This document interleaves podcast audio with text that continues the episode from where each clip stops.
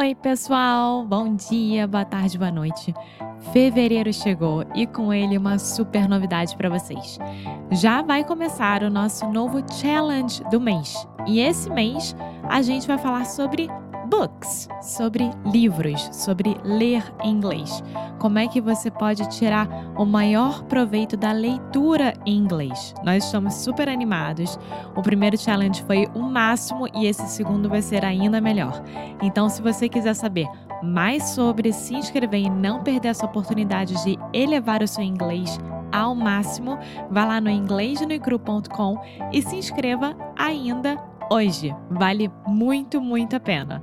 Então é isso. Inglês no Cru Challenge desse mês é o nosso Book Club.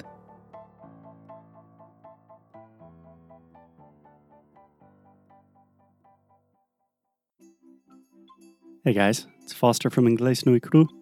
You know what? One of the most common things that our students always ask us is they want to learn about business English. And you know what the best way to learn business English is? You guessed it, talking to real people about business.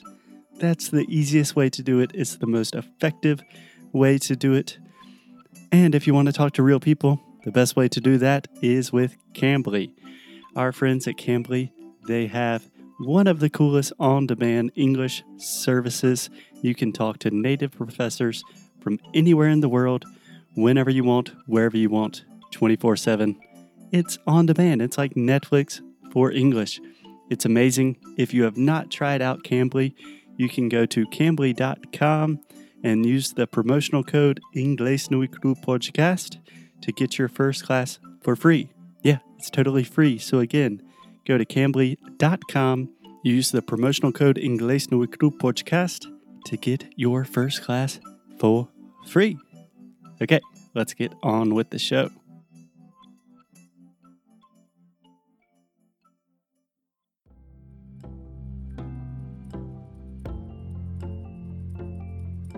Hey guys, and welcome to another episode of Inglés no Book Club.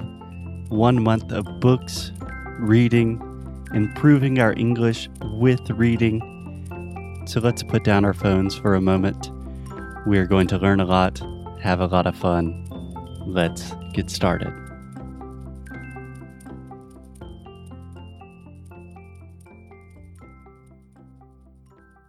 Hello, hello. Hey guys, and welcome to the first episode of the Inglés no Cru Book Club. My name is Foster.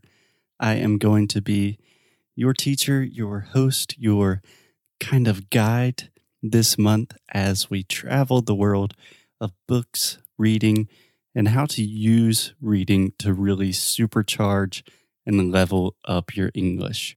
But today, I want to do something a little bit different before we get really deep into the material of the course. So, today we are going to talk about why reading is awesome.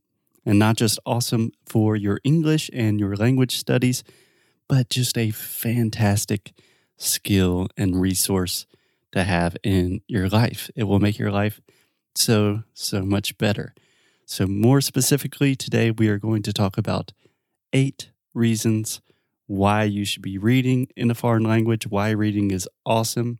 But before we do that, I want to give you just a little bit of my story with reading, a little bit of background, so we have a little bit more context and everyone is on the same page.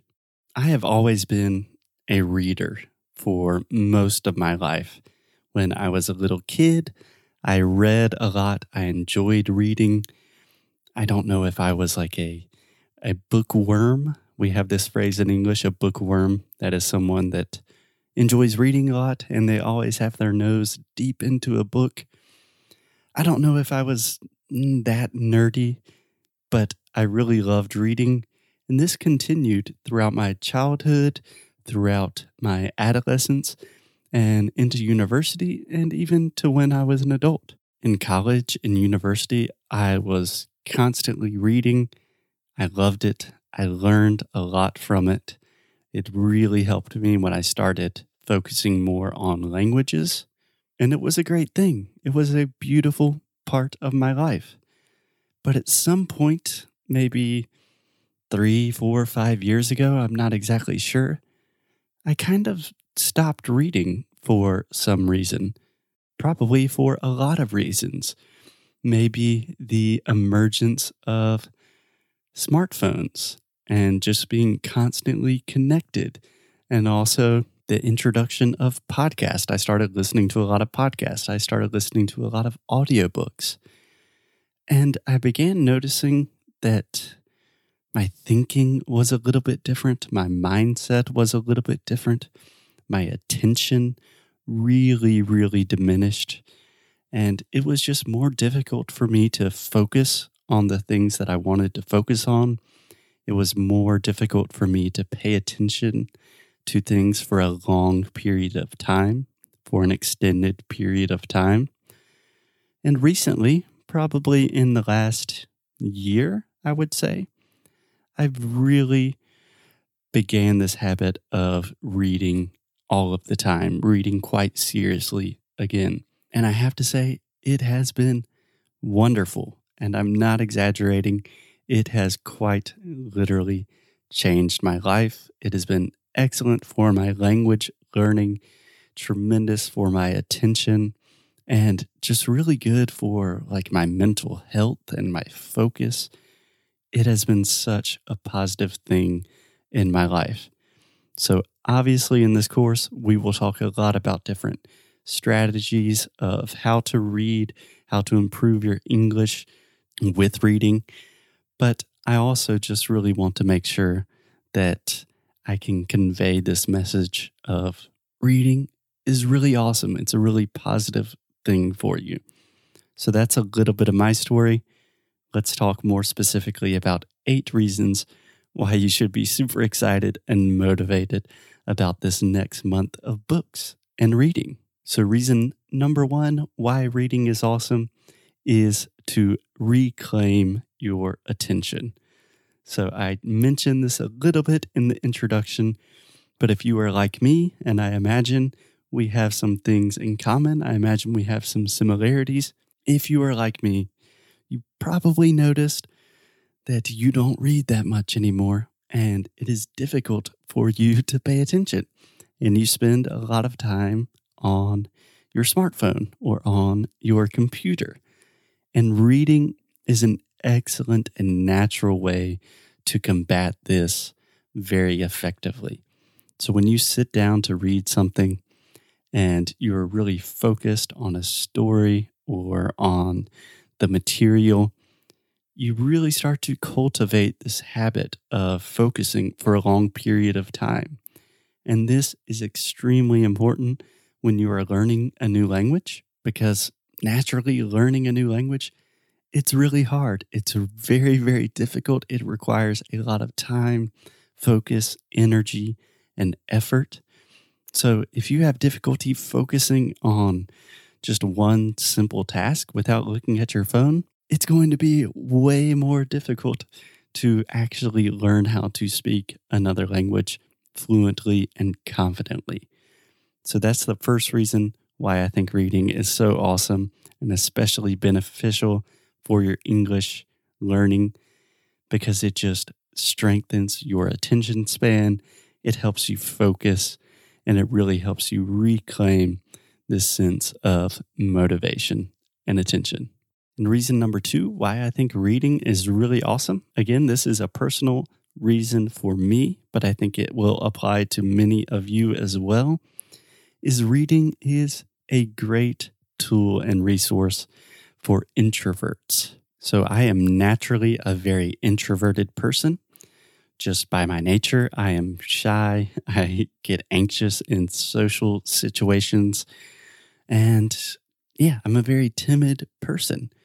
And this is really difficult for someone that loves languages because the real reason that I learn new languages is to talk to other people, to have conversations, to make connections with people from different places and different cultures.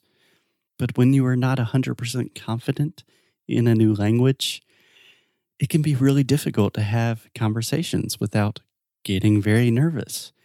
And reading is an excellent way to improve your language learning skills, to be more confident, to understand the nuances and the small details of language, and just to have a better sense of what you are doing. And you can do this totally by yourself. So you don't have to be nervous. You don't have to be anxious. You don't have to be really in the moment of, okay, I have to say everything correctly in a conversation. You can just sit back with a book, enjoy yourself, and you can still learn a lot. So that is reason number two why reading is awesome and you should take it seriously. Muito obrigada por ter escutado mais um episódio aqui do nosso Inglês de Necro Rádio. Como sempre, vou pedir para você deixar sua review, deixar o seu e-mail no nosso site inglêsdenecru.com, ficar de olho nas novidades que a gente sempre manda, nossos recursos grátis, enfim, todas as novidades que a gente puder, a gente vai estar compartilhando com vocês, principalmente por e-mail. Então, é isso. Eu quis aqui dar esse recado. Como sempre, obrigada pelo suporte e a gente se vê no próximo episódio, tá bom? Bye!